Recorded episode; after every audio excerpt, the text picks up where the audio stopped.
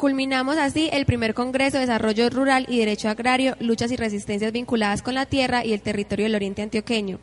Con la conferencia de cierre, la restitución de tierras, limitaciones y restos en los posacuerdos de La Habana, a cargo del profesor Gabriel Tobón Quintero. Ingeniero agrícola de la Universidad Nacional, con posgrado, Magister en Planeación y Planificación de Desarrollo Regional de la Universidad de los Andes. Profesor investigador de la Pontificia Universidad Javeriana líneas de investigación, conflictos agrarios y socioambientales, tierras y reforma agraria, cultivos ilícitos y violencia política. Experto en desarrollo rural y participación comunitaria. Bueno, muy buenas tardes a todas y a todos. Yo, yo solo quisiera, por si de pronto es útil para este momento de la tarde, saber si la mayoría de los asistentes estuvo en la conferencia de apertura a cargo del doctor Gerardo Vega. La mayoría, listo. Bueno, porque son temas, él creo que hizo una exposición exhaustiva sobre el tema. Eh, yo tengo algunas referencias, pero entonces una de las ventajas que tiene el hecho de cerrar este espacio es, por un lado, eh, que uno se ahorra algunas diapositivas y algún tiempo y puede aprovecharlo para hacer énfasis en los temas que a uno más le interesan. ¿sí?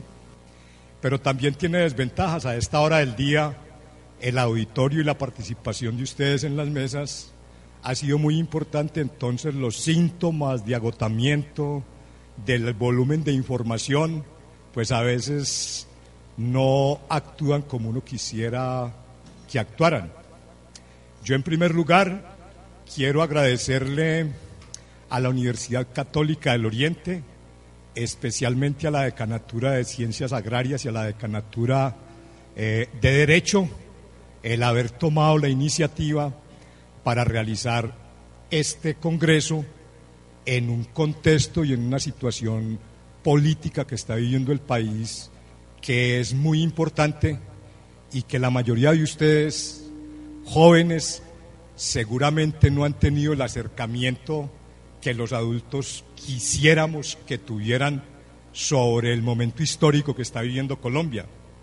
Y también porque muchas veces en nuestras asignaturas, en la, en, la lucha diaria por responder a las tareas, eh, pues se nos olvida un poco prestarle atención a temas que son muy palpitantes y no comprendemos o no tenemos la información de cómo esos hechos van a incidir de manera notable en el inmediato futuro que ustedes van a enfrentar en el proceso de formación y que un poco más adelante van a enfrentar en el proceso del ejercicio profesional de las carreras que terminan.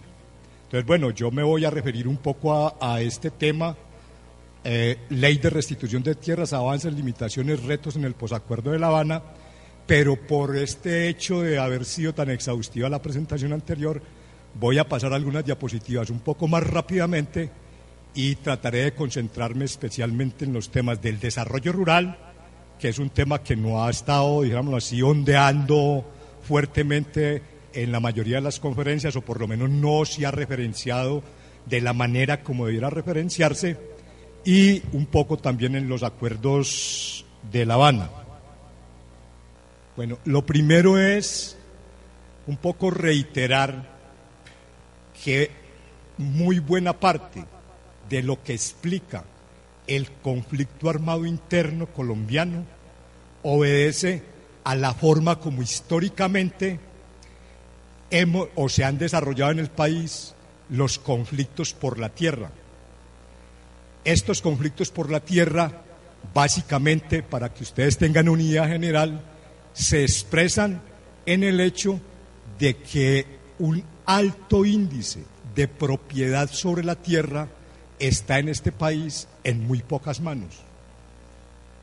Eh, mientras que una gran mayoría de las personas o los pobladores rurales que están vinculados a la tierra no han tenido eh, o, o, tienen, digámoslo así, muy poca tierra que les permita eh, desarrollar sus proyectos productivos y en general sus formas de vida y por eso han tenido, digamos, distintos momentos y el país ha estado en una crisis. El proceso de concentración de la tierra en pocas manos, como se dice, se mide a través de un indicador muy conocido entre las personas que estudian estos temas, que es el famoso indicador de Gini.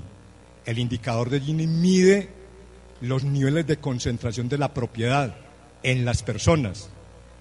Eh, en Colombia, el último estudio que se ha hecho sobre concentración de la tierra lo hizo la Universidad de los Andes, el Instituto Geográfico Agustín Codazzi, la Universidad Nacional, y el resultado que arrojó es el siguiente. Bueno, primero, ¿cuál es la escala en la que se mide ese coeficiente?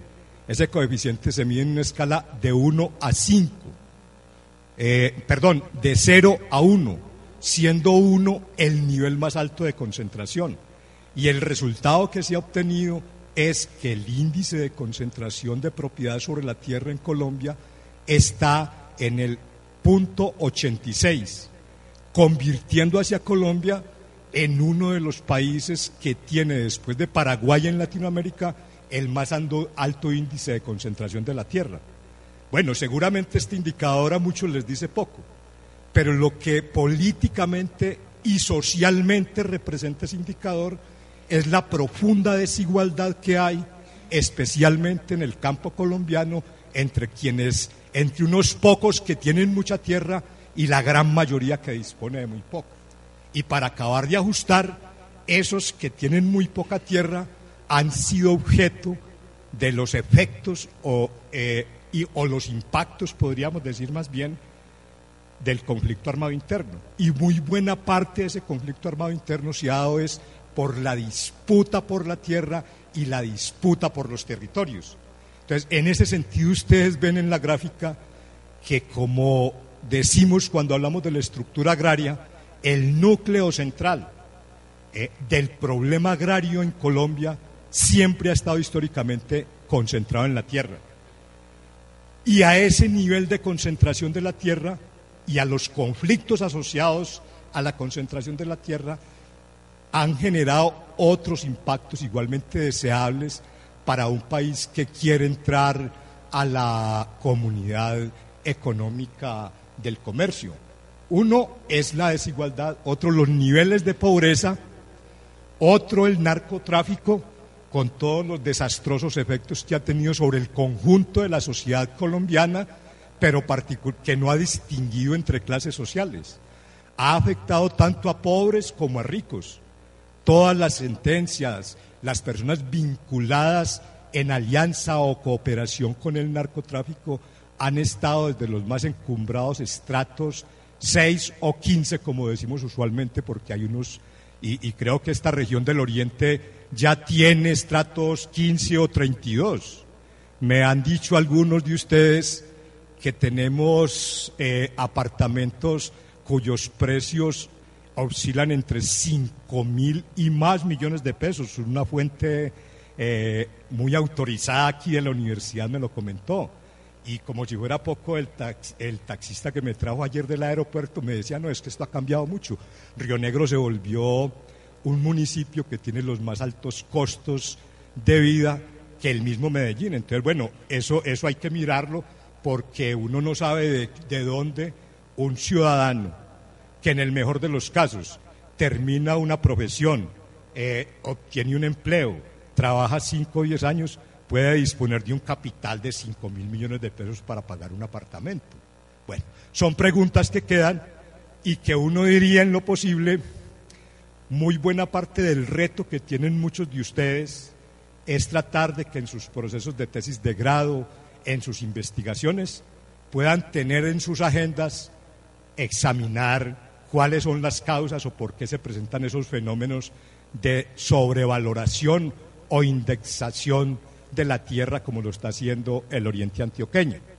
Y el otro, el desplazamiento forzado de población, que está en estrecha relación con uno de los temas centrales que hemos visto, el, el monumental despojo del que así han sido víctimas miles eh, de campesinos, especialmente pequeños y medianos propietarios. Bueno, entonces esto decía, este es un problema histórico, de hecho, nuestro país desde la colonia viene arrastrando distintos y aumentando esos niveles de concentración de la tierra, por la forma como los españoles le pagaban a los criollos nacionales sus lealtades y sus fidelidades.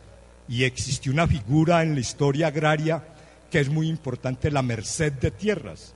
La merced de tierras fue un mecanismo a través del cual se le pagaba a la iglesia, se le pagaba a los políticos, se pagaba deuda pública con tierras. Y esto fue aumentando. ¿Y quiénes fueron en aquellas épocas los despojados, los grandes despojados de la tierra? Lo que se conoce en la literatura como los pueblos originarios y ancestrales de los cuales Colombia conserva una buena muestra representada en la existencia de 80 pueblos indígenas y unos territorios indígenas que ocupan un área aproximadamente de 33 millones de hectáreas. Bien, bueno, el problema de la tierra, entonces, de la colonia quiero brincarme al siglo XX. Estamos hablando de la colonia situados en el siglo XVII, en el siglo XVIII, pero pues un poco para no incomodar con esos referentes que en, en el caso de algunos de ustedes ni los abuelos de ustedes conocieron, vengámonos un poco más acá, a principios del siglo XX, en lo que se conoce como la época de la primera violencia política en Colombia, violencia que desataron las luchas por el poder y por las tierras entre el Partido Liberal y el Partido Conservador. ¿Sí? Esas luchas por las tierras fueron investigadas en su momento y en su época. Entonces, yo en la diapositiva les muestro como una especie de comparativo. Uno, los estudios de un clásico en los estudios de la violencia que es Paul O'Keefe, quien señaló de que uno de los efectos más perversos que tuvo esa época de la violencia fueron los altos niveles de despojo por la tierra, por las propiedades y por los bienes del contradictor político. Las zonas donde predominaban los liberales que fueron eh, asesinados la gran mayoría, expulsados otros tantos, pues los conservadores que llegaban allí o los ejércitos chula, o el ejército chulavita se apropiaba de las tierras. Fue un mecanismo de despojo también que ha sido de alguna manera constante en la historia de los conflictos agrarios y de los conflictos por la tierra en Colombia. Entonces ustedes verán que para aquella época se reportaban aproximadamente unas 200, 300 mil hectáreas de despojo. Comparado a la época de hoy, este problema, un problema social, un problema político, un problema económico, antes que resolverse favorablemente, se ha aumentado de manera exponencial. Ya decía Gerardo esta mañana, por ahí tengo una diapositiva, el gran problema que existe con este tema del despojo y el desplazamiento es que se ha despojado a gente aproximadamente de 6 millones mil hectáreas. Para que ustedes tengan una proporción, es un volumen de tierra que es casi comparable, ligeramente mayor al área que está cultivada en sistemas productivos agrícolas. ¿Sí? ¿Por qué lo digo? Porque los, los datos más recientes que hay de cuál es el área que el país está cultivando para producir alimentos en este país oscila entre 5 millones de hectáreas y 7 millones de hectáreas, que es el, el último dato que nos arroja el censo agropecuario del año 2014. Y si comparamos ese dato con el dato de las hectáreas despojadas, podríamos entender mucho más fácilmente por qué Colombia a pesar del gran potencial agrícola que tiene, está en una situación de seria amenaza de inseguridad alimentaria. O como decían algunos compañeros que estudian acá en la universidad ahora en un recreativo almuerzo, un problema muy serio que tiene el oriente antioqueño es la gran amenaza que se cierne sobre la disponibilidad del recurso hídrico para poder suministrar toda la demanda que está exigiendo el gran poblamiento que tiene esta región del país. Bueno, entonces les decía, si, ayer en los años 30 del siglo XX hablábamos de casi 400 mil hectáreas, hoy podemos estar hablando, yo lo comparo tengo dos citas, una de Juan Camilo Restrepo, recién posesionado ministro de Agricultura, en donde él reconoce que en el país los problemas asociados a la tierra son igual o más importantes que los problemas asociados a la salud del pueblo colombiano. En esa época, en el contexto, se estaba en la coyuntura de los líos que tenía la salud, de los intentos de reformar a la salud y de las expresiones de inconformidad en unos casos y la movilización en contra del deplorable estado en que está la salud en Colombia, que llevó a que de alguna manera se evitara hacer una reforma que profundizaba los problemas de la salud que tiene. Entonces Juan Camilo reconocía que aproximadamente tenemos unos 6 millones mil hectáreas, que fue un dato que citó Gerardo esta mañana, entre tierras despojadas y entre tierras abandonadas. Y esto coincide con un estudio que hizo una organización que también trabaja en el tema de derechos humanos, CODES, que es una de las entidades más especializadas no gubernamentales en los estudios de desplazamiento y de despojo, que encontró más o menos aproximadamente una cifra cercana a los 7 millones de hectáreas, 6.6. ¿Y esto por qué es importante? Porque siempre ustedes saben que las estadísticas son muy engañosas. Cada quien, dependiendo de la relación de poder que tiene, de las metodologías de investigación que hace, las usa a favor o las usa en contra. Y de hecho, eh, la presidencia de la República desconoció la magnitud del desplazamiento forzado de población en, los primeros años de la década de los 90. El primer COMPES que sale reconociendo el problema del desplazamiento surge a partir apenas aproximadamente de 1995, porque la ley de atención a las víctimas y al desplazamiento surge en el año de 1997. Y la discusión que se da es si contamos las víctimas después de 1985 o solo a partir de 1990. Y cada uno se refutaba las cifras. Es como la discusión que tenemos con el DANE y con Planeación Nacional, que cuando dan el porcentaje del problema de empleo en el país, cambian las metodologías, incluyen sectores que no están vinculados a actividades productivas y empleos dignos y decentes para disminuir las cifras y poder manejar políticamente el asunto. Entonces, esto de que los de las chazas, los de los puestos ambulantes, sectores que han sido caracterizados como economía informal, ingresen a ser parte de la población económicamente activa, deteriora y desnaturaliza completamente la cifra que se pueda dar sobre el nivel de desempleo, porque se está validando un empleo que no es digno y que es excesivamente limitado en cuanto a los ingresos que necesitan las personas para sobrevivir. Bueno, entonces, saldada esa discusión, este ya se les decía cómo restituir 6,5 millones de hectáreas de tierra despojada. ¿sí? Ya escuchamos esta mañana a, a Gerardo.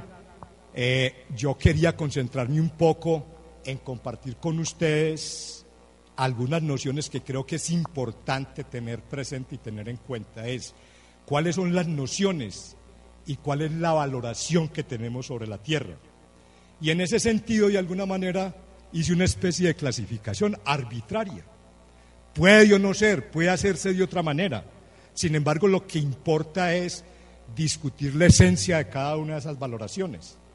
En primer lugar, tenemos lo que podríamos llamar eh, la visión economicista sobre la tierra.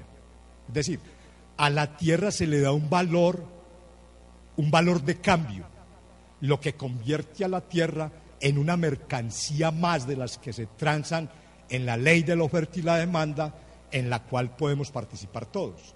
Y la tierra se valoriza es justamente por el valor de cambio que, que adquiere en un momento determinado. Esto es mucho más propio de ciertos sesgos que tienen algunas posiciones o enfoques muy economicistas en donde la tierra la ven solo como un medio de producción o sea, la tierra solo sirve para producir. Eh, y esa manera de producir pues ha cambiado. Nosotros en los temas rurales hablamos de la producción de alimentos, de otro tipo de producción en materias primas, etcétera. Pero la tierra, como en el oriente antioqueño, se ha valorizado tanto porque de eso hacen un negocio las grandes fincas de propiedad raíz o de propiedad horizontal. ¿Sí? Eh, con esos valores, digamos así, tan, tan abismales de del valor de la tierra.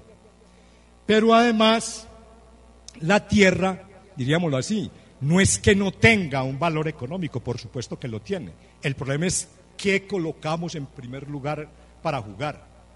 Y a esa visión economicista se le, se le opone, por decirlo de alguna manera, de una manera muy fuerte, una visión que es la visión que tienen la mayoría de campesinos, la mayoría de afrodescendientes y muy particularmente la mayoría de los pueblos indígenas, que es un valor de uso. Para ellos la tierra es vida y quise justamente acompañar esta muestra con esa diapositiva, esa, imagen que ustedes ven allí, donde muchas de las reacciones de las movilizaciones buscando los, los procesos de restitución la conciben de esa manera. Es que para el campesino, para el indígena, para el afro, la tierra es vida. O sea, la tierra no se reduce a un simple medio de producción.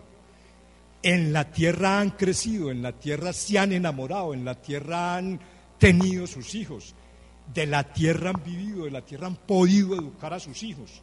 De tal manera que el referente para un pequeño campesino no es el mismo que para uno de estos grandes inversionistas o agroempresarios que solo ven la idea de cómo les traen el mayor porcentaje de utilidades y de ventajas económicas a la tierra. Para los indígenas la cosa es un poco más, más compleja, pero además demasiado bonita. Para los indígenas la tierra no solamente es vida, sino que es su mundo. Un mundo a través del cual recrean su cultura, construyen su cultura y construyen lo que se llaman las deidades la Pachamama que llaman los, los, ecuatorianos, los bolivianos y los peruanos y nuestros mismos indígenas, es eso, es la madre tierra. Y por eso recientemente quizás muchos de ustedes eh, pasaron por alto la noticia o no tuvieron la oportunidad de, verla. Los indígenas, los indígenas del Catatumbo eh, se toman las instalaciones de Copetrol porque Copetrol en todo su proceso de exploración del petróleo y la perforación para hacer los pozos y extraerlos, está desangrando la tierra a juicio de ellos. Y en años anteriores los Huiva eh, amenazaron con producir nuevos fenómenos de suicidios y suicidios colectivos por la gran ofensa y porque los estaban privando de su madre, les estaban asesinando a su madre. ¿sí? Y esto así es muy normal. Para ellos el sol es el dios sol, no es. Ellos cuando, cuando los cultivos necesitan veranos, construyen mitos alrededor de la lluvia, invocan esos mitos. ¿sí? Entonces, diríamoslo así, ese significado de la tierra para ellos es completamente distinto. Cuando el indígena mambea hoja de coca seca, ¿sí? lo hace para producir pensamiento, dicen ellos. Lo hacen para llamar eh, aquello que nosotros podemos eh, considerar nuestros momentos de inspiración, cuando usted está sentado preparando el examen o de sociales o de matemáticas, después de haber pasado dos o tres talleres, todavía no comprende bien la cosa y llega un punto en donde se le prende el bombillo, decimos muy coloquialmente, pues eso es lo que hacen los indígenas cuando mambean. Están llamando eso de producción, de concentrarse, etcétera, en otras deidades en las que nosotros no creemos, porque nuestra cultura es completamente distinta el chip nuestro, el chip que nos han colocado a todos, incluso a los más adultos, es completamente diferente. Ahorita trataré de verlo. Entonces, bueno, y la tierra también tiene un valor político. Y lo político, muchos de ustedes saben, especialmente los que estudian derecho o los que estudian profesiones relacionadas con las ciencias políticas y sociales, saben que cuando uno habla de poder desde las ciencias políticas, está hablando de tres categorías fundamentales. Uno, el tema del poder, dos, el tema de la democracia y tres, el tema del conflicto. Y en esa dirección, muy buena parte de los conflictos que explican las luchas y las disputas por la tierra y los territorios tienen que ver con esa idea de concebir la tierra como un medio a través del cual yo puedo ejercer un poder político. No sin razón, en la mayoría de los pueblos de Antioquia, a los que les gusta pueblear y les gusta ser curiosos y observar, ven que predominan unas familias con apellidos. Y esas familias con apellidos usualmente son las familias económicamente mejor posicionadas o más fuertes, son las dueñas de los locales del parque central que hay allí, son las dueñas de las mejores fincas, los mejores ganados, son los que llevan los mejores carros. ¿sí? Entonces, esa es la noción de poder. Y parte de la insolución a los problemas de la tierra tiene que ver con que quienes componen el Senado de la República, quien es, quien es aquel que en últimas toma las decisiones, produce las leyes y las falla, ha estado en manos de esos que han gustado y han ejercido el poder toda la vida. Entonces, la tierra no es un simple medio de, producción, ¿sí? La tierra es más que un medio de producción. Entonces, y alrededor de la tierra se desatan innumerables conflictos sociopolíticos que son los que tienen a este país en parte en la situación en la que, en la que él se encuentra. Entonces, diríamoslo así, ¿por qué la gente quiere retornar mucha de ella? Han habido experiencias, nosotros hemos hecho investigaciones en las cuales cuando usted desarraiga el campesino de su tierra, no le está quitando solo ese medio de producción que consideran algunos, le está quitando parte de su vida. Y muchos han muerto de pena moral porque tienen la comparación completamente de la gran diferencia que es vivir en urbes como estas y vivir en el campo, en donde ellos por sus propios medios, sin necesidad de acudir a los créditos, logran una capacidad de autosuficiencia que les permite al menos sostener los niveles de supervivencia. Entonces, me parece que ese elemento es importante tenerlo en cuenta para entender también por qué en este conflicto por la tierra y, los altos niveles y la magnitud del despojo se ha hecho fundamentalmente con base en dos criterios centrales. Uno, aumentar los, los niveles de poder político en las regiones. Y dos, tener la tierra como un mecanismo a través del cual pueden valorizarse y pueden hacerse explotaciones económicas sin importarles todo lo que a su paso eso pueda destruir. Entonces destruyen las vidas de miles de familias campesinas. Es que el hecho de que el mismo gobierno reconozca la existencia de 360 mil familias, multipliquen esos 360 mil por 5, que es el promedio aceptado hoy eh, de una familia nuclear.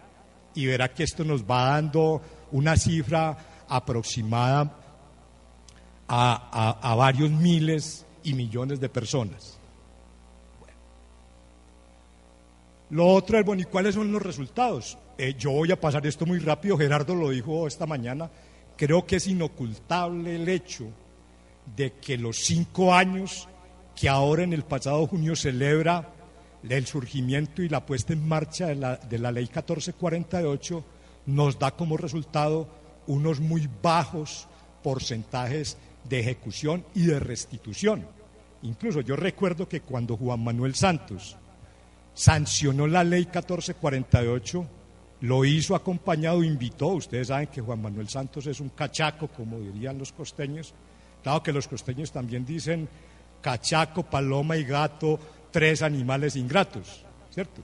Entonces, eh, se hizo acompañar del el director de Naciones Unidas y dijo que un paso trascendental de su gobierno era sancionar esta ley y que él pasaría a la historia si lograba restituir dos millones de hectáreas de aquellas 6.5 millones de hectáreas que habían sido despojadas.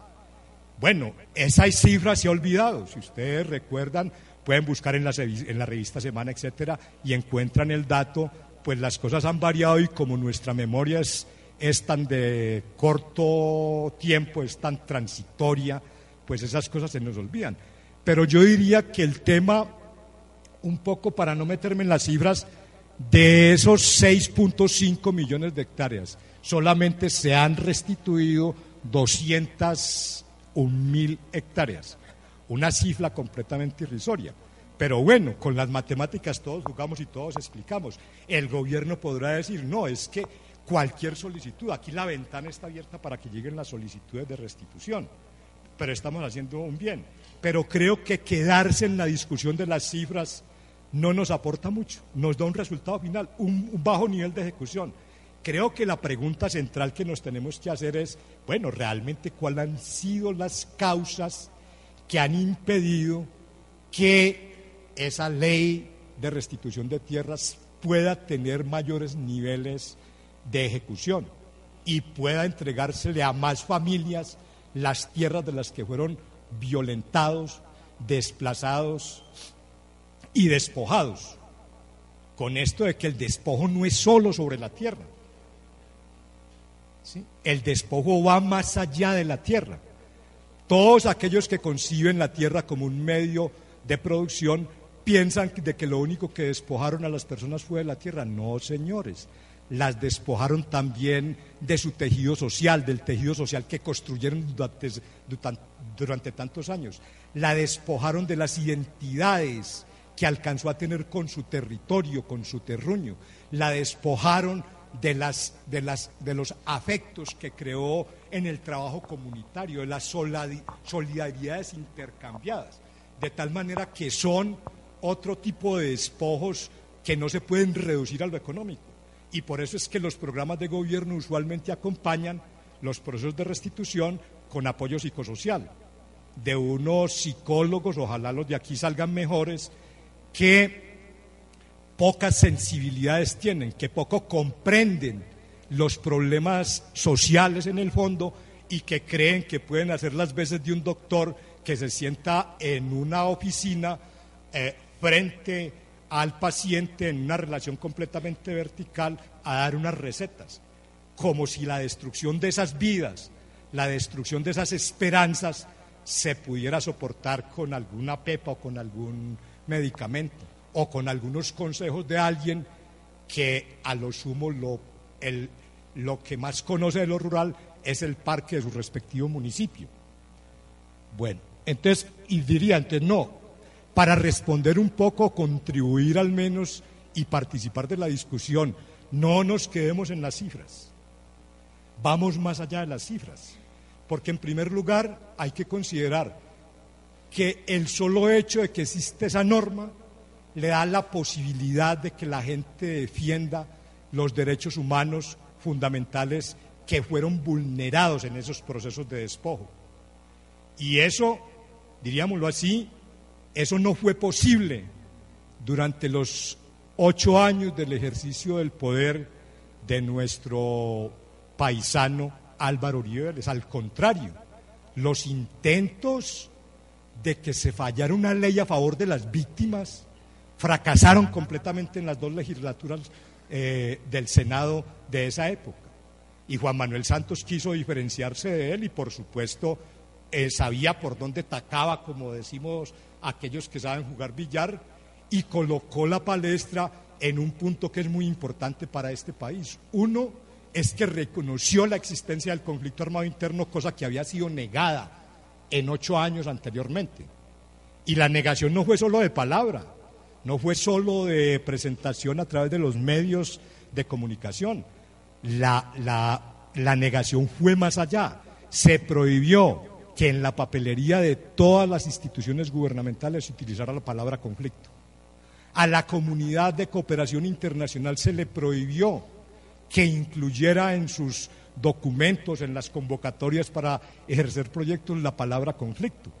Y bueno, habrá que reconocer que es positivo para el país, que es positivo para un conjunto de personas que han sufrido la guerra en carne propia, porque quienes no las hemos sufrido, quienes, vamos de vez en cuando o cuando los proyectos de investigación nos lo permiten a compartir con las comunidades rurales, pero luego venimos a disfrutar del agua caliente, del apartamento, del vehículo, desde el cáncer de semana, es una cosa completamente distinta y diferente.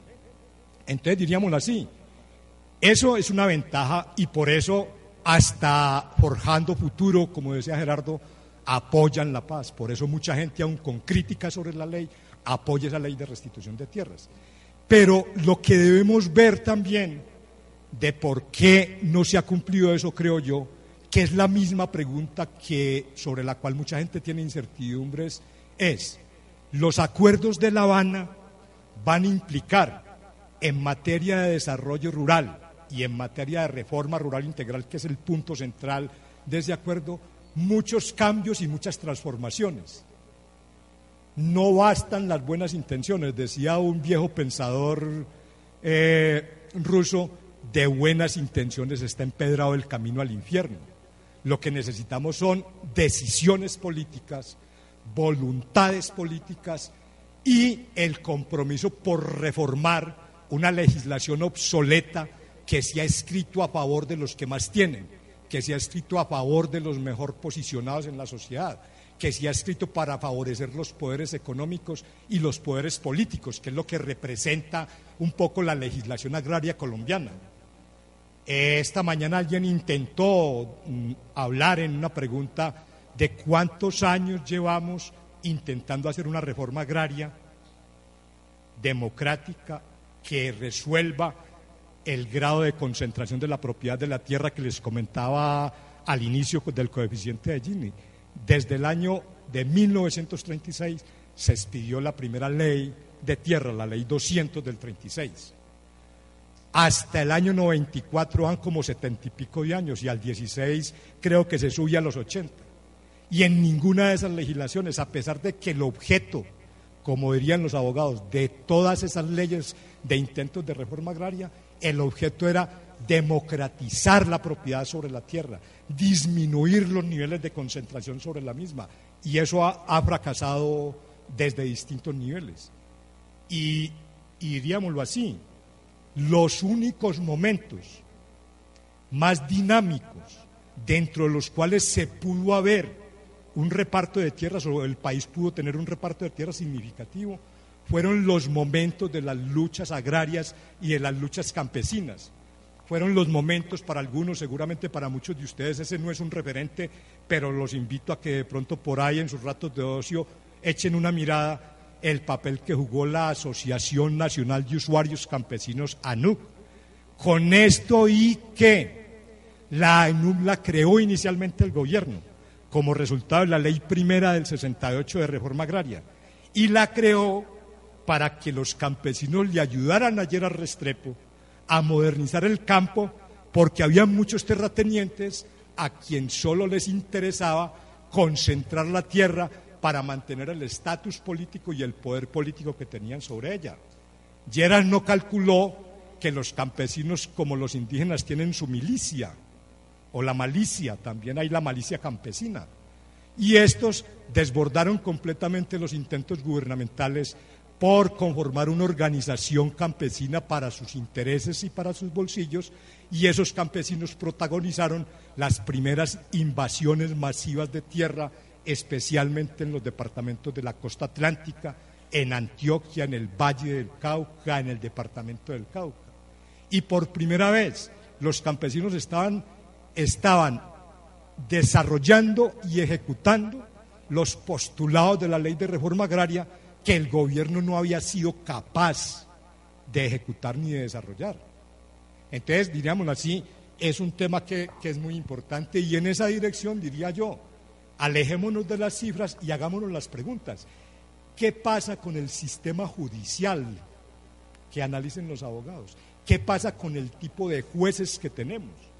Porque todo el sistema judicial no estuvo preparado y muchos de esos jueces no están preparados para entender las problemáticas sociales que están detrás del fenómeno del despojo de tierras y, el desplazamiento forzado y de la violencia política que han sufrido esas comunidades rurales. Y al no estarlos, no tienen la sensibilidad suficiente para resolver muchos de los casos que llegan a sus despachos. Ese es uno. El otro es la precaria institucionalidad del sector agrario, la precaria institucionalidad y la falta de capacidad institucional de municipios y departamentos para poder acompañar esos procesos con iniciativas complementarias a los mismos. Les mostraba por allá en los 30 un famoso clásico de los estudios de violencia en Colombia, Polo Kiss, decía en esa época, esto lo que demuestra es el fracaso parcial del Estado y realmente lo que tenemos que ver en la imposibilidad de, que se ejecuten los propósitos y las metas de la ley 1448 es la incapacidad del Estado de poder resolver ese problema en la medida en que sus instituciones no tienen en muchos casos las condiciones suficientes. Recientemente, con la Unidad Nacional de Restitución de Tierras, eh, compartimos un seminario internacional sobre el tema y fue un juez agrario, para más señas de Medellín, a explicar las lamentables condiciones en las que le toca a un juez fallar todos esos procesos que llegan a sus manos porque tampoco cuenta con el apoyo de todo el sistema judicial. Entonces no es un caso fácil, diríamoslo así, no lo ha sido en otros países donde el fenómeno del despojo ha sido reiterado como en varios, en varios países africanos, ¿sí? Y habría que empezar también por allá a comprenderlo. Es la imposibilidad del Estado de poner a funcionar sus propias instituciones. Y lo es, lo es, en gran medida porque muchos sectores a su interior son, son digamos así, aliados de los despojadores. Para nadie es un secreto que las oficinas de instrumentos públicos en el país se han colocado al servicio de los despojadores y no al servicio de las personas despojadas y esos niveles que algunos llamarían de impunidad, o todos los que hoy gritan por la impunidad que pudiese representar la terminación del conflicto armado con las FARC, son uno de los principales aliados de esos funcionarios corruptos que a veces son forzados por la, por la violencia en algunos casos y otros. Yo le decía a Gerardo en un desayuno muy frugal que compartimos después de la charla que hizo que era lamentable que no hubiera destacado cómo en este país hay unos sectores que desde el punto de vista político se les caracteriza como los sectores de ultraderecha, que están representados, tienen grandes cabezas al frente. El Procurador General de la Nación, este señor Ordóñez, o la corriente del ordoñismo, como hoy se le llama, y eh, Álvaro Uribe Vélez representado recientemente en el municipio de San Ángel Magdalena por el presidente, el recién destituido presidente de Fedegan, ¿cierto? Quienes han impulsado un movimiento anti-restitución de tierras, que han salido, han salido a las calles con camisetas diciendo no a la restitución. Y allí se juntaron como dice el dicho popular también, Dios los hace y ellos se juntan. Se fue la Borí con Ordóñez para San Ángel, que fue el centro principal, el campamento principal del paramilitar Jorge 40, sitio desde el cual fueron despojadas miles de familias del departamento del Magdalena, sitio desde el cual fue incluso derrotada militarmente la guerrilla y por eso este país territorialmente se fragmentó. En el norte del país dominaban los paramilitares, que además de despojar a la gente de la tierra, pues también cooptaba el Estado, también obligaba a que nombraran a sus simpatizantes o colaboradores en los puestos públicos. Y se les descubrió, si ustedes examinan esas historias, se les descubrió los grandes especulados y los grandes estafas que tuvieron con el sistema de salud se les descubrió cómo nombraban directores de corporaciones autónomas que daban las licencias ambientales donde no tendrían que darlas. Entonces, este proceso de restitución se enfrenta a unos enemigos que no son de alguna manera débiles, que tienen un poder. Y afortunadamente, hoy tenemos claro, hoy el país conoce que esos sectores se van a pronunciar en contra de los acuerdos de paz. Van a ir por el no en esto del plebiscito, ¿sí? con eh, usualmente eh, los argumentos que escriben no resisten ni los análisis ni resisten las investigaciones que hay en este país sobre, sobre los distintos fenómenos que están ocurriendo. Es que decir que Santos, que es el más fiel representante de la, de la aristocracia bogotana, que es uno de los presidentes que le ha dado las concesiones más amplias a las compañías mineras y petroleras, va a traer a este país al castrochavismo. Esa es una mentira que, una mentira consciente, no es que los tipos no sepan que eso no es así. Es una mentira consciente que lo que intenta es jugar en la opinión pública desinformada para ganar apoyo a las posturas que ellos tienen, pero que representan eh, evidentemente una postura que llevaría a este país a otros 50 años más de guerra, porque no calculan de cómo, observen ustedes, yo el título de mi ponencia lo puse los posacuerdos de La Habana, no dije el posconflicto, porque en este país no vamos a tener posconflicto, en este país van a persistir los conflictos territoriales, los conflictos socioambientales. Ustedes aquí en el oriente antioqueño desde hace años hay conflictos que quedaron enterrados y que quedaron incubados. Todo lo que fue todo ese sistema de generación de hidroeléctricas que produjo grandes inundaciones, en esencia lo que hizo fue desplazar miles de campesinos de esas áreas, muchos de los cuales fueron relocalizados.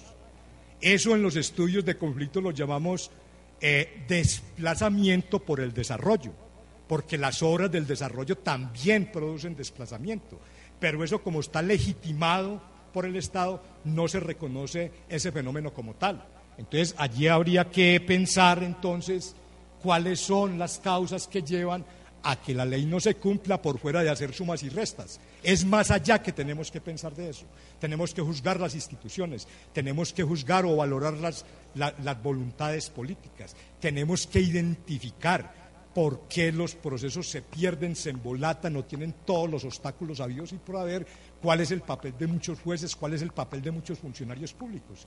Es que recuerden ustedes que en el, en, el segundo periodo de Uribe Vélez, el INCODER, el Instituto Colombiano de Desarrollo Rural, muchos de sus funcionarios están detenidos pagando penas de cárcel por haber conestado con los grupos paramilitares, por haberles hecho la tarea, borrado del sistema, incluyendo otros nombres para que fueran verdaderos propietarios de muchas de las tierras que el INCODER compraba para resolver algunos problemas de ellas.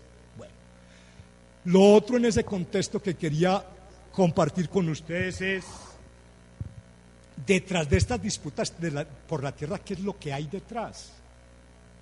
Y muy pocos en este país conocen la existencia del famoso proyecto IRSA, Iniciativa de Integración Regional eh, Andina. Este proyecto, dice en su letra menuda, es el más ambicioso proyecto de integrar la infraestructura regional andina de los países del sur especialmente, de toda Sudamérica. Es un convenio al cual llegaron 17 presidentes de Latinoamérica con el Banco Mundial desde el año 2000, cuyas, cuyos megaproyectos principales consisten en lo siguiente, la generación de nuevas hidroeléctricas en el país, a la cual responden una que, tiene, que tenemos aquí muy cerquita en Antioquia, que es Hidroituango. Pero también existe el Quimbo en el departamento del, del Huila. También existe Hidrosogamoso entre Boyacá y Santander. Y recuerden ustedes que muchos de los desplazados de Hidroituango, algunos de esos líderes que protestaban contra esa hidroeléctrica fueron asesinados, se tomaron las instalaciones de la Universidad de Antioquia y allí estuvieron por más de tres y de cuatro meses buscando la solución a los problemas que estaban enfrentando. Pero además, estos megaproyectos pretenden en convertir los ríos en navegables, ríos como el río Meta, especialmente el río Putumayo, para hacer hidrovías y por esas hidrovías poder cumplir el gran sueño que tienen los grandes empresarios de crear una zona donde haya libertad para el flujo de capitales y para el flujo de mercancías. Han pensado en acueductos trasandinos. Hay uno muy famoso que va desde Venezuela, el amarillito, y llega hasta abajo, hasta Argentina. Eh, entonces, es, si se quiere, uno de los proyectos que más va a impactar en materia de infraestructura el medio ambiente en este país. La famosa carretera de las selvas amazónicas, la famosa carretera que conecta a Colombia con Panamá a través de la serranía del Darién, están ahí presentes y hacen parte de lo que podríamos denominar esos ejes que están allí planteados. De tal manera que el primer plan de desarrollo de Juan Manuel Santos, que se llamó las locomotoras para el desarrollo, dentro de las cuales la locomotora mineroenergética era una de las principales, pero también la locomotora agrícola tiene que ver con los desarrollos y la ejecución de este plan. ¿sí? Pero bueno, de esto no nos hablan, uno no ve eh, a Caracol o no ve a RCN, los medios gubernamentales alertando a los colombianos sobre los impactos. ¿Qué, ¿Qué, importa? Que digan cuáles son los impactos positivos y cuáles son los impactos negativos que tienen, que cada quien saque sus respectivas conclusiones. Pero esos niveles de información no los tenemos y eso es muy importante, pero es importante además por qué y por qué se relaciona con este tema. Porque estos proyectos son otros de los que disputan el territorio y de los que disputan la tierra. A su manera, muchos de ellos se convierten en nuevas amenazas para la estabilidad de los pequeños propietarios en sus territorios rurales.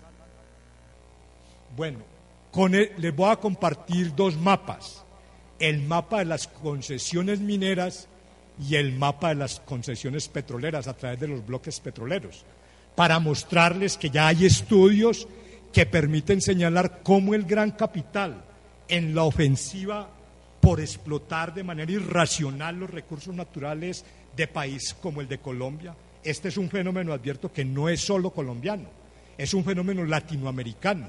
Igual está sucediendo en México, igual está sucediendo en Brasil, Igual está sucediendo en Ecuador, igual sucedió en Bolivia, a pesar de que cuenta con presidentes como Evo Morales, Morales considerado un, presidente progre o que viene del mundo indígena boliviano, especialmente de los Aymara.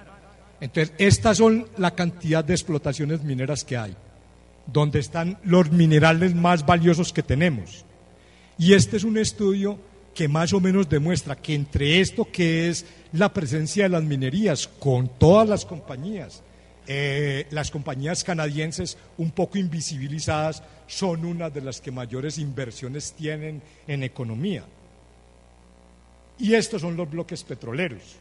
Entonces, superpongan ustedes iniciativas para explotación minera con iniciativas petroleras y entonces podremos entender que esto del despojo de la tierra está asociado estrechamente con muchas, no diríamos con todas, cometeríamos un error de ligereza o de generalización indebida, pero con muchas de estas empresas que pretenden explotar los recursos naturales. Ya, por ejemplo, Gerardo esta mañana les mostraba cómo muchos reclamantes de tierra han sido nuevamente revictimizados con la quema de las viviendas. 74 de esos reclamantes han sido asesinados. ¿sí? Y recientemente en el Bichada, que es donde está concebido uno de los más grandes megaproyectos de desarrollo agrícola y forestal y acuícola, que es en la altillanura colombiana, ya se están presentando de nuevo los grupos armados, ¿sí? Eh, con uniforme camuflado y con capuchas, a expulsar gente para quedarse con las viviendas de ellas. Entonces, bueno, esto es, este es un punto muy importante que creo es. Otro es que afortunadamente las víctimas no se han quedado calladas. O sea, a pesar de la gran adversidad con la que cuentan, las víctimas a través de los movimientos sociales han logrado manifestar y poner de presente cuáles son los problemas que afectan, cuáles son las promesas incumplidas del gobierno y esto se pudo haber representado mucho, quizás eso sí lo recuerden con, con mayor cercanía, en el famoso paro agrario nacional del año de 2013, que es una de las más significativas movilizaciones de sectores que nunca antes habían salido a la calle a protestar. El que en este país salgan los cafeteros, que ha sido un sector productivo de los más privilegiados, salgan los cacaoteros, los paperos, ¿sí? Eh, a protestar y se junten con las dignidades campesinas de la papa de Boyacá y Nariño y se junten con los sectores de la Cumbria Agraria o de la Asociación Nacional de Zonas de Reserva Campesina o con la Minga Agraria o con el Congreso de los Pueblos es un hecho que en lo social y en lo político es muy significativo porque la gente se quita la mordaza que le fue impuesta por tanto tiempo y logra hacer las denuncias que le corresponden. Ahora bien, ese panorama dentro de la reforma rural integral, ¿cómo juega? ¿Sí? Entonces, para esto es importante por lo menos que ustedes se lleven una información, la que logren retener seguramente, o seguramente la decanatura de Derecho y la decanatura de Ciencias Agropecuarias deberá colgar en la página de la universidad estas presentaciones, o sea, las memorias del seminario, las presentaciones, para que quienes se interesen puedan hacer algún seguimiento o investigar un poco más aquellos temas que les interesan.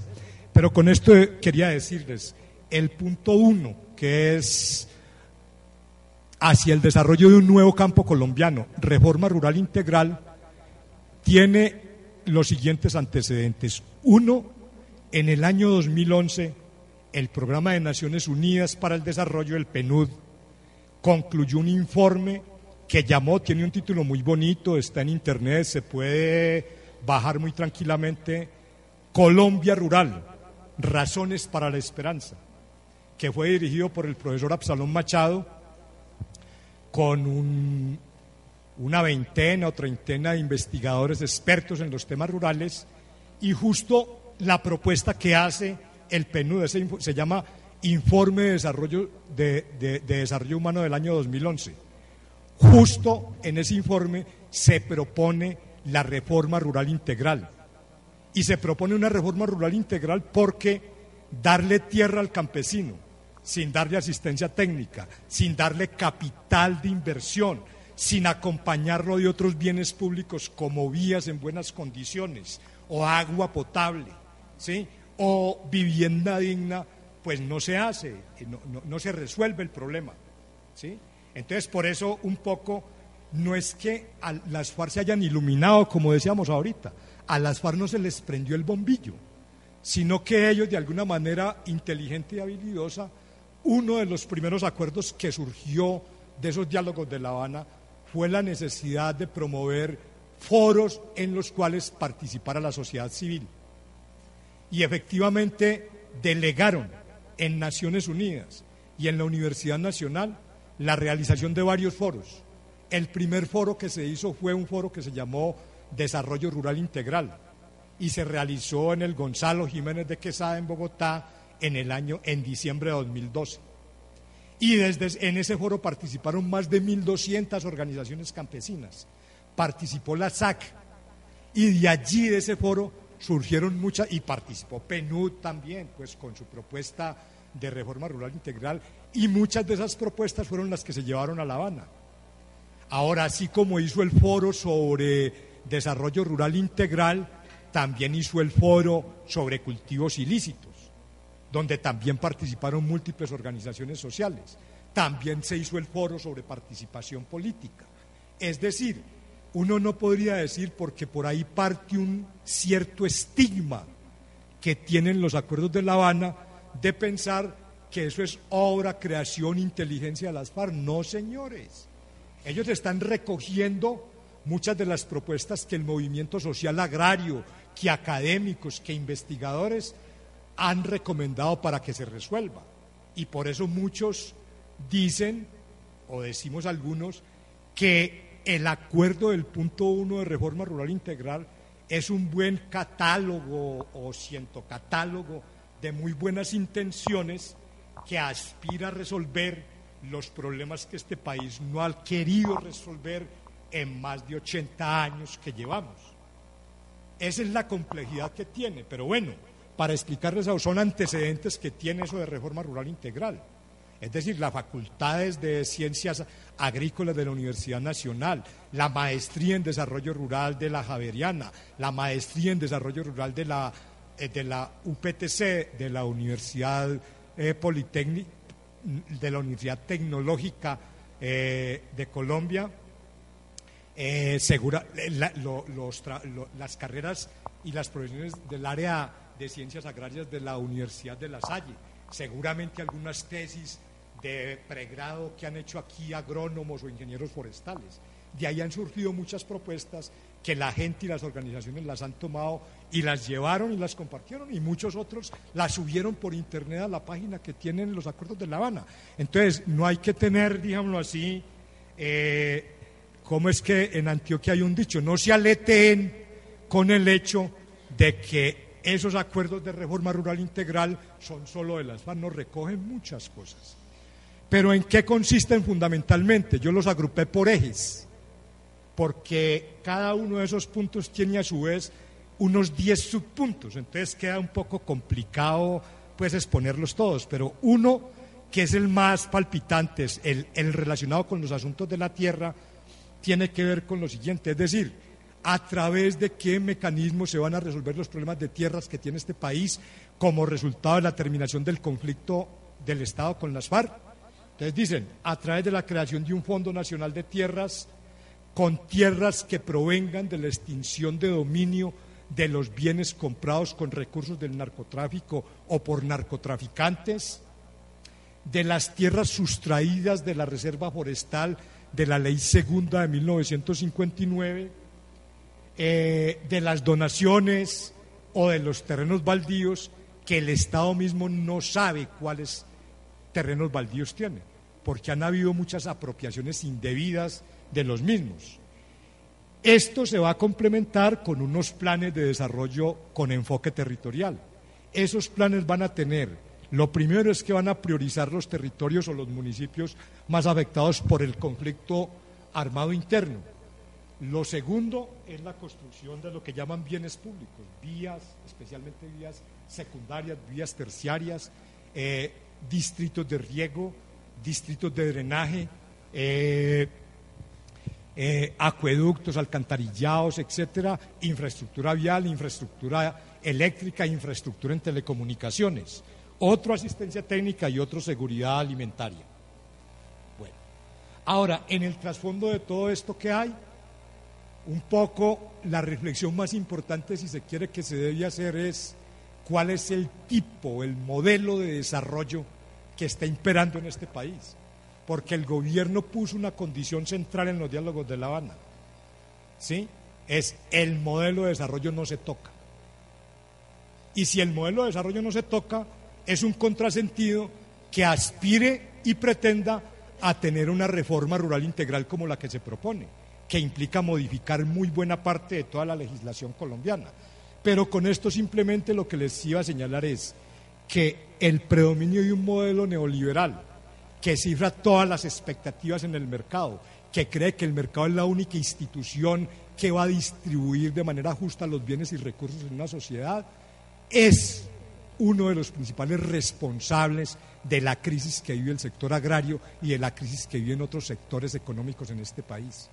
Y en algún momento posterior a los acuerdos, el país tendrá que pronunciarse, los académicos, los investigadores, eh, las organizaciones sociales, para resolver ese problema de cómo y en qué aspectos hay que modificar ese modelo de desarrollo, porque es el que guía.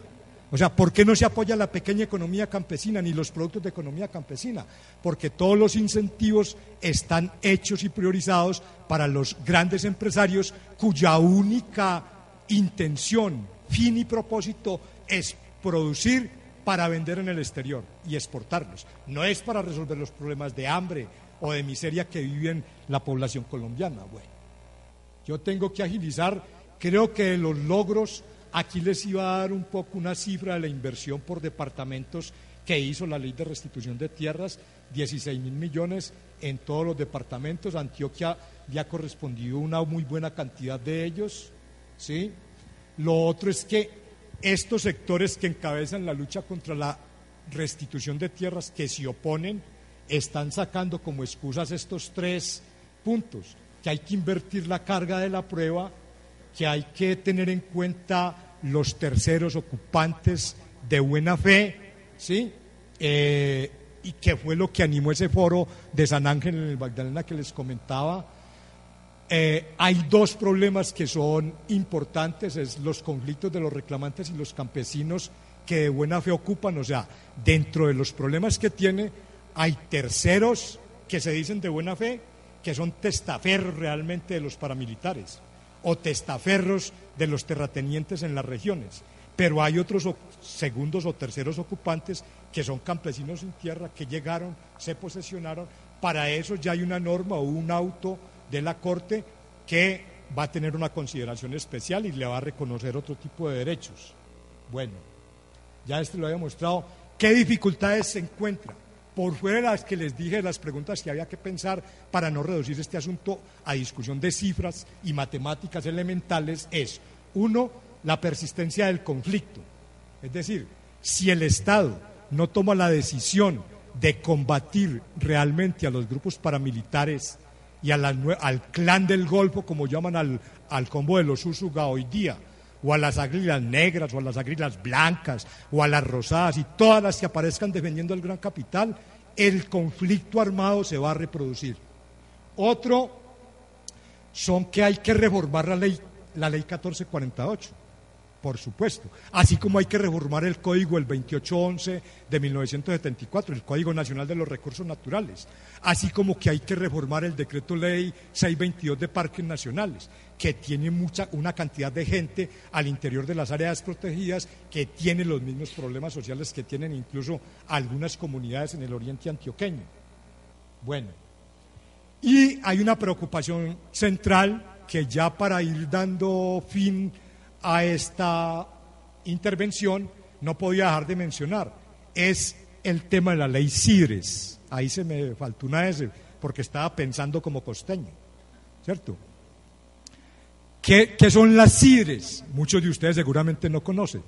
Son zonas de interés de desarrollo rural, económico y social. ¿En qué consisten esas CIDRES? Esas CIDRES consisten en zonas de una extensión superior a las 5.000 hectáreas de tierras en las que el gobierno llama al capital internacional y al capital nacional a que invierta en proyectos agrícolas, forestales y acuícolas, especialmente en dos regiones en este país, en la región de los llanos orientales y dentro de los llanos orientales en la altillanura y en la costa caribe, en la región de los Montes de María, que está conformada por 15 municipios que pertenecen al departamento de Sucre y al departamento del Cesar. Allí es donde se ha dado un fenómeno muy importante que muchos de ustedes, especialmente los vinculados a los temas del desarrollo rural y a los temas agrarios, pero también los que están vinculados con los estudios de derecho, es muy importante, es muy importante que lo tengan presente porque en esa región se está dando un nuevo fenómeno, un nuevo problema de tierras, que es lo que se llama el acaparamiento de las tierras o la extranjerización de las tierras mediante la cual muchas compañías multinacionales van a venir a invertir en la producción de alimentos no para resolver los problemas de consumo interno que tenemos, sino para exportarlos a sus países de origen y sostener un poco los problemas de inseguridad que estos enfrentan. Entonces, estas CIDRES le dan, si se quiere, la carta de ciudadanía a los grandes capitales, al agronegocio, como dirían los brasileños, para que vengan a explotar esas tierras.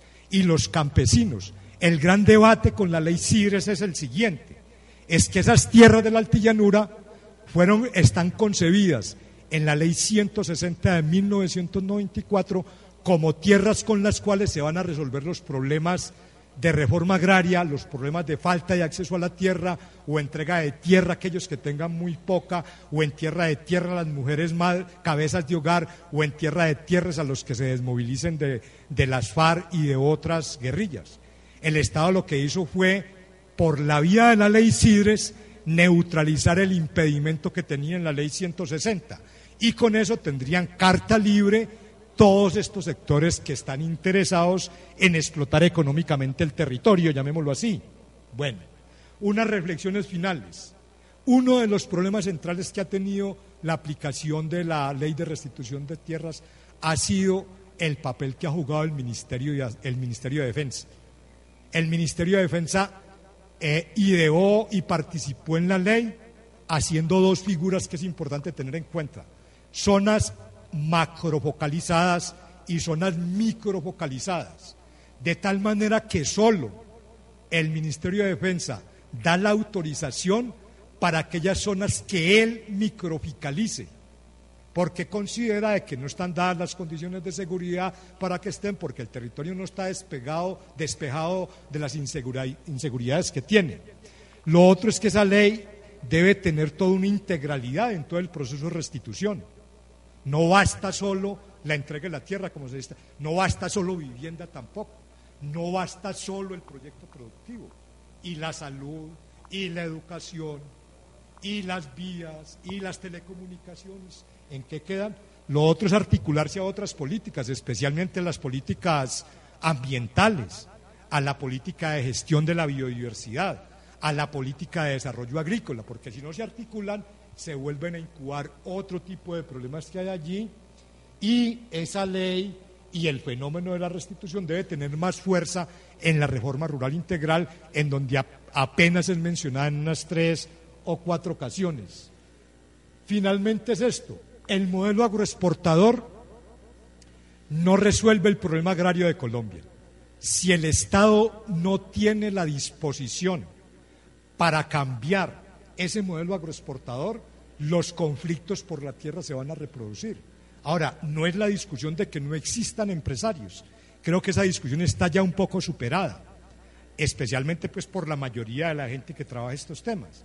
Porque no se trata de que no hayan grandes empresas, sí, que sí lo hayan, pero que el Estado tenga la capacidad de regularlos, que el Estado sea capaz de impedir que arrasen con la economía campesina, que sea capaz de impedir que establezcan áreas de cultivo todas las que sus apetitos y el voraz interés económico les aconsejan, ¿no? que tengan límites a la forma como la palma se esté extendiendo en todo este país, igual con otro tipo de, producciones, porque ustedes saben que los famosos biocombustibles y los agrobiocombustibles, eh, los agrocombustibles se van, lo que van a producir es alcohol y eh, biogás. No van a resolver el problema alimentario del país.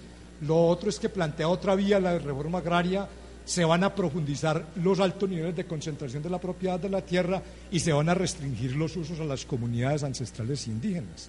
Con toda esa ofensiva para establecer minería y explotación petrolera, muchos pueblos indígenas y muchos pueblos de afrodescendientes se van a y con esto termino, les agradezco mucho, disculpen ahí haberme tomado ahí unos minutos adicionales.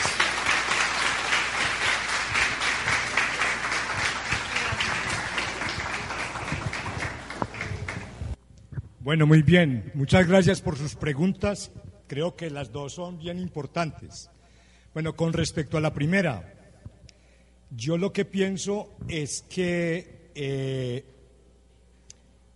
a veces hay, habemos o hay académicos que se ponen un poco en la tarea de investigar los nuevos fenómenos que se van presentando, pero no van más allá. Y esos nuevos fenómenos les dan un nombre, los califican, como la famosa gentrificación. ¿sí? Pero olvidan decir que detrás de eso está una consecuencia que es muy grave, que es la destrucción de los territorios campesinos, que es la destrucción de los territorios indígenas. Y en ese sentido a mí me parece que esa es parte de la crítica que uno le podría hacer al Estado. Quiero un poco ligar esta respuesta con una parte a la pregunta que acaba de hacer el otro, la, la otra persona. Y es que, claro, ¿Cuál es la esencia del neoliberalismo? La esencia del neoliberalismo es idolatrar el mercado, exaltar las bondades del mercado. Y para hacerlo no toma ningún tipo de distinción. Entonces, le parece lo mismo, le parece que es muy bien que este, el famoso Valle de San Nicolás de Río Negro, ¿sí? que fue un territorio campesino como lo fue Guarnel o como lo fue el Santuario, ¿sí?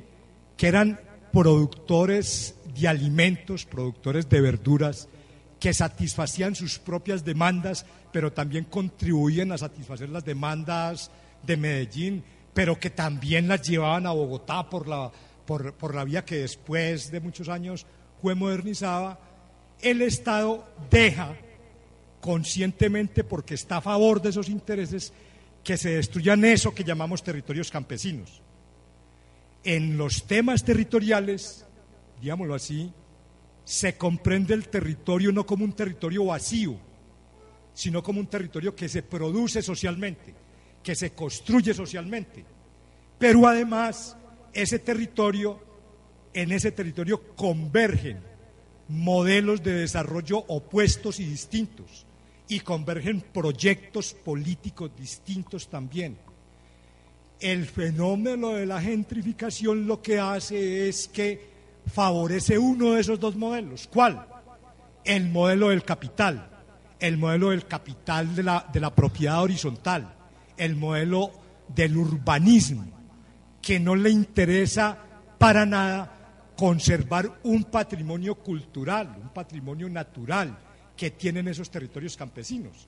De tal manera que, por ejemplo, un estudioso de los temas territoriales, un brasilero, Bernardo Manzano, clasifica los territorios como territorios del capital y como territorios campesinos. Yo lo que pensaría sería que las organizaciones campesinas, que las organizaciones agrarias, que todos aquellos sectores que tienen aún la valoración sobre el papel y el aporte que al desarrollo de una sociedad hacen los campesinos, realmente se coloquen en la perspectiva de reivindicar y de defender la existencia de esos territorios campesinos y que le pidan al Estado, a los alcaldes de los municipios, porque ellos muchas veces son los que dan las autorizaciones para que este tipo de obras urbanísticas se expandan y se hagan, que las controlen, que las regulen. Aquí la ley 388 de desarrollo territorial, ¿cierto? Concibió la realidad de unos planes de ordenamiento territorial, unos esquemas de ordenamiento territorial, pero que sobre el territorio poco dicen porque les interesa es lo que el territorio es capaz de producir, pero de producir económicamente. No les interesa lo que el territorio produce culturalmente, no les interesa lo que el territorio produce socialmente. Entonces yo pensaría que, que de esa manera, diríamoslo así, palabrejas como la gentrificación, o ustedes me perdonan los que puedan estar de acuerdo, o palabrejas como la gobernanza, que toda la cooperación internacional nos quiere meter por todos los poros, lo que están diciendo es, claro, como el Estado ha fracasado en sus intentos por resolver los principales problemas sociales, económicos y ambientales de esta sociedad, entonces busquemos las voluntades de los privados, busquemos las voluntades de las comunidades que ellas contribuyen, pero no para favorecer el proyecto de las comunidades, sino para favorecer sus proyectos. ¿sí? Entonces creo que eh, mi comentario iría en ese sentido. Hay que colocarse en lo que hoy día llamamos muchos la defensa del territorio. Defender el territorio campesino es manifestarse en contra de esos fenómenos que podemos reconocer lo novedoso que tienen, pero que sobre todo tenemos que reconocer los impactos sociales y los impactos culturales negativos y perversos en muchos casos que ocupan.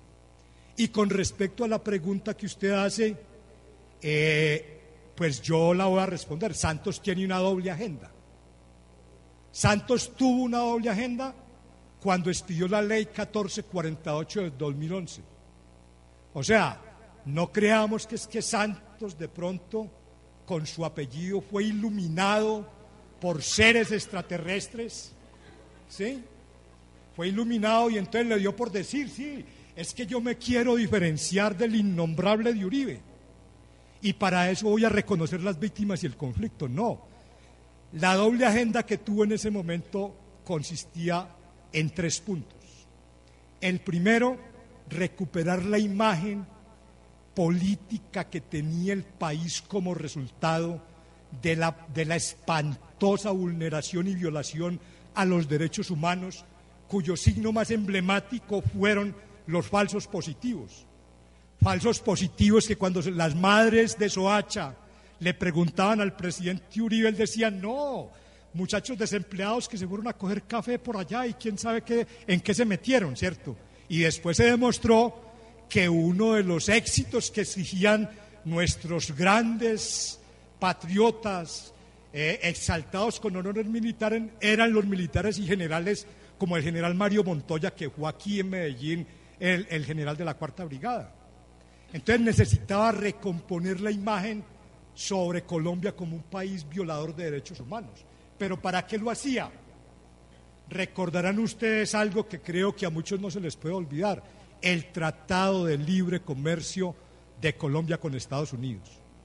Durante los dos periodos presidenciales de Uribe, Estados Unidos y los principales sindicatos norteamericanos no, le, no, dieron su aprobación ni su visto bueno y el Partido Demócrata bloqueó la aprobación del Tratado de Libre Comercio. Entonces, ¿cuál era el juego? Ah, bueno, y el tercer elemento es que Santos se la juega para recomponer el deterioro de dos relaciones políticas muy importantes. Uno, las relaciones con los países vecinos, con Venezuela, con Ecuador especialmente, ¿sí? también con Perú en algunos casos, porque ustedes saben que Uribe dejó completamente rotas, no solamente se atrevió a violar la soberanía de Ecuador para matar a Raúl Reyes, sino que también, de alguna manera, eh, quiso desatar una guerra con Venezuela. Eh, lo que llaman en política internacional, ¿cierto? Un país que viola la soberanía de otros países, que incluso trata de inmiscuirse en los asuntos internos de otros países. Entonces, Santos necesitaba recomponer esas relaciones y efectivamente, a partir de, a partir de esa estrategia, tuvo el cinismo de decir que Chávez era su nuevo mejor amigo cuando actuando antes como ministro de Defensa y mucho antes de llegar al Ministerio de Defensa, el tipo era uno de los principales críticos del socialismo del siglo XXI que pregonó, que pregonó Chávez. ¿Sí? Entonces, ¿qué era lo que buscaba? Cambiar y modificar la imagen y ese tipo de relaciones. Bueno, la segunda relación que compuso fue la relación con la Corte Constitucional. ¿Se acuerdan? El día que la Corte Constitucional se atrevió a meter a la cárcel a Mario Uribe, que intentó exilarse en la Embajada de Costa Rica, desde esos mismos momentos y cuando la Corte empezó a destapar las ollas podridas de los vínculos de gobernadores y alcaldes con el paramilitarismo, como autores intelectuales muchos de ellos, cuando la Corte Constitucional destapó el papel nefasto del DAS, un el DAS debía cubrir la seguridad de todos los ciudadanos y se colocó al servicio de los paramilitares. El DAS le hacía inteligencia y le daba a los paramilitares la lista de los masacrados y de los asesinados. Entonces, al recomponer todo eso, logró cambiar el fiel de la balanza a favor para que los norteamericanos dieran su aprobación al libre comercio y desde entonces tenemos un buen tratado de libre comercio que fue rechazado completamente por el movimiento social agrario en el paro agrario nacional del año 2013 y que fue rechazado recientemente en el reciente paro agrario nacional de, eh, eso fue el 30 de mayo, del 30 de mayo al 12 de junio aproximadamente. Entonces yo diría, sí tiene una doble agenda, siempre la ha tenido. La tuvo con Uribe cuando se aprovechó de los votos para ser nombrado presidente, pero aquí valdría la pena preguntarnos, ¿Cuál puede ser la doble agenda que tiene con el proceso de paz? La doble agenda consiste en crear todas las condiciones necesarias y suficientes para que las compañías y corporaciones multinacionales y los grandes capitales nacionales exploten los recursos de la manera como lo están explotando. Porque no es lo mismo una Orinoquía o una región del área de manejo especial de la Macarena o una región de Montes de María con FAR adentro que sin FAR. Ahora, bueno, no vamos, algún día nos sentaremos a hablar de las FAR porque tiene tantos pecados como los puede tener Santos, pero con esto simplemente quiero decir, si tiene una doble agenda. O sea, la doble agenda va por el lado de aferrarse a defender el modelo que algunos llaman el tipo de modelo plutocrático que favorece principalmente los intereses de los grandes potentados y de las grandes compañías de inversiones económicas. Bueno, muchas gracias, muy amables.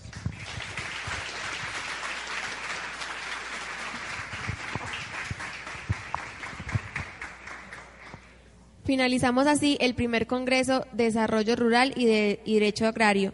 Agradecemos a todos los asistentes, al Centro de Estudios Territoriales y al Centro de Educación Permanente.